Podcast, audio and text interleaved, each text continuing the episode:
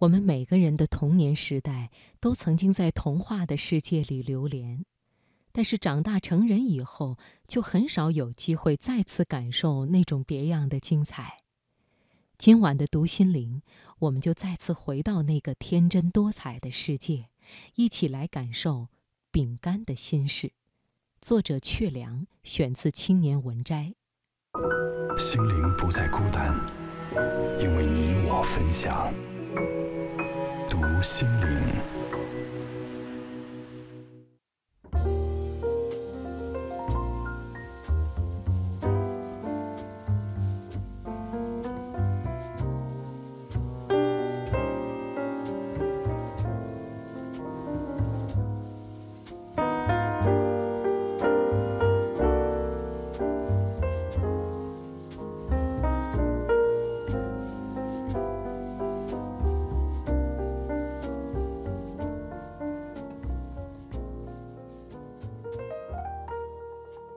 又到了最期待的周末，我像往常一样从超市里买了一大袋零食，然后坐在电脑前找了部电影开始看。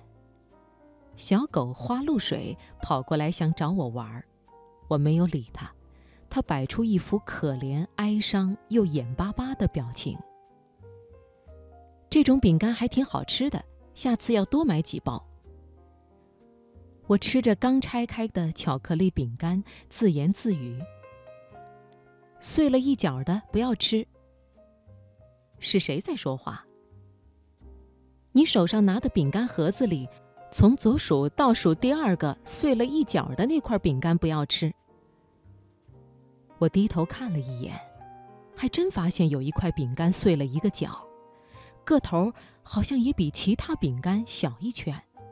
是盒子里从左数第二块，没错。可能是我提着购物袋回家时挤碎的，毕竟我还买了两瓶橘子汁，玻璃瓶的杀伤力最大了。可是，为什么这块饼干不能吃？等等，我好像抓错了重点。首先应该找出是谁在跟我说话才对吧？是我，那块碎饼干，是我在跟你讲话。我赶紧捏了捏自己的脸，确认自己不是在梦里。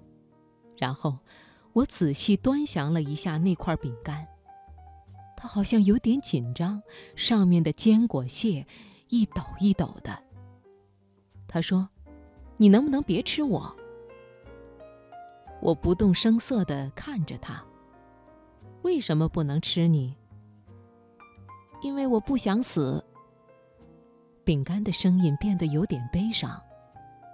我作为饼干，命运也真够悲惨的，随时都会被买走，打开袋子很快就被吃掉，根本没有时间好好看看我们存在过的世界。我真的很不舍。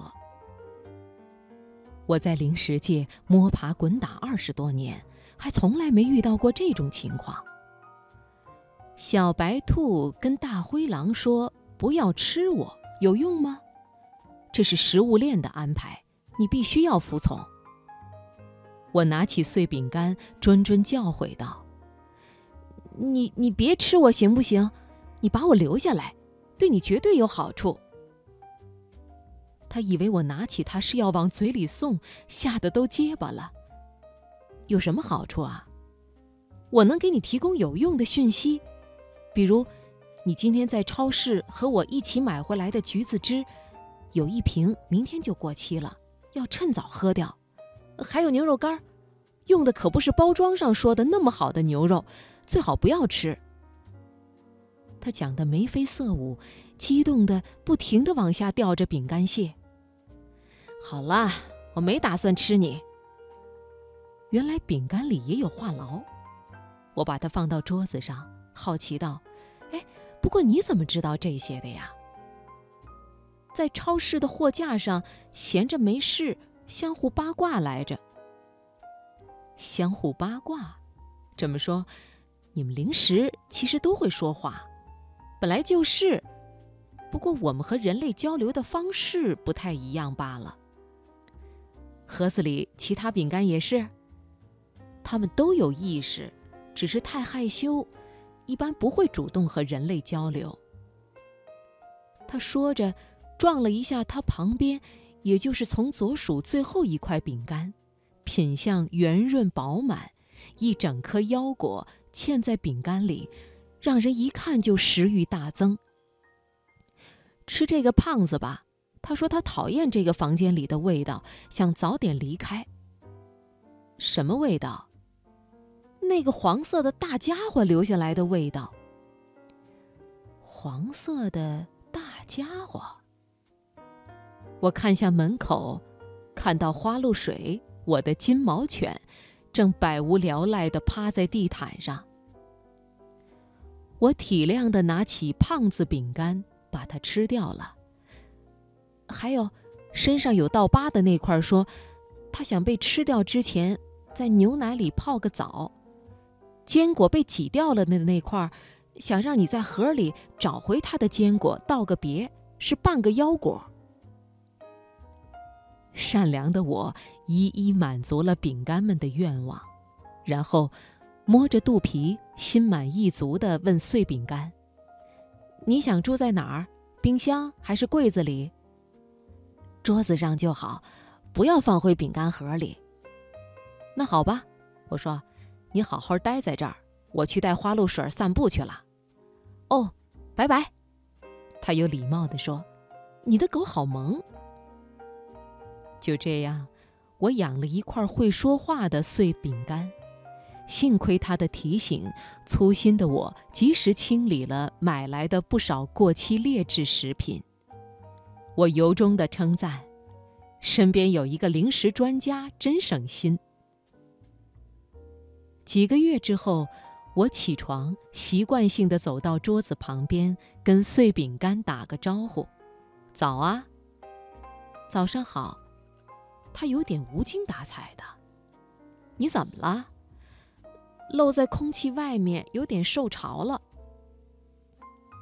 他这么一说，我忽然发觉碎饼干好像比刚开始小了一圈，颜色也变得有些暗沉。那怎么办？用不用把你放进冰箱里？哎，不要不要，我不擅长和蔬果们相处。那我找个密封的盒子，把你装起来。别，我喜欢宽敞明亮的地方，这张桌子上就刚刚好。我有点疑惑，但是也不好问。又过了几天，我起床的时候，发现碎饼干掉在地上，摔成了两半。还掉了不少饼干屑。我小心翼翼地拾起它，它变得软塌塌的。我拍了拍它身上的灰尘，问：“你还好吗？”“啊，没事儿，风把我吹掉了。”我把饼干放在桌子上，听见他小声地问：“我受潮了，现在还很脏，你现在是不是也不能吃我了？”我点点头，然后我们都没说话。我感觉他的情绪非常低落。过了一会儿，我忍不住问他：“你为什么要自杀呀？什么？你不让我吃掉你，是因为你想活着？那你为什么要自杀？”我记得清清楚楚。我明明把你放在离桌边至少两个拳头那么远的距离，你明明是自己跳下去的。一阵尴尬的沉默之后，他忽然开口：“花露水，什么？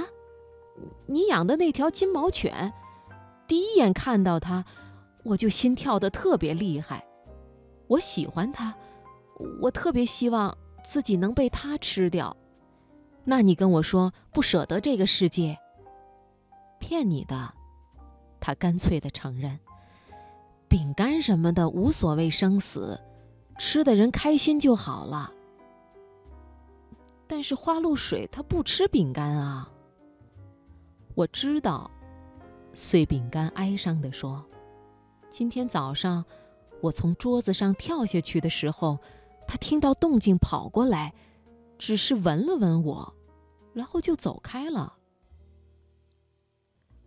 我看他那么难过，决定原谅他的欺骗，又不知道说什么来安慰他受伤的心灵，只好把花露水召唤过来，把他抱在桌子上，指了指碎饼干。他凑上去闻了闻，困惑地抬头望着我。你看，我的存在已经毫无价值了。碎饼干哭了起来，我连忙对他说：“哎，你别哭啊，我帮你想办法。”最后，我还是让碎饼干实现了它的价值。在他的期待中，我把它碾碎，拌在了花露水的狗罐头里，然后看着它把饭盘舔得一干二净。碎成渣的饼干，最后还幸福地向我道了谢。又一个周末，我路过超市买了几盒饼干。回到家里，我把其中一盒拆开放在桌子上，然后盯着它们。一分钟，两分钟，五分钟，也许更久一点。我觉得眼睛有些酸。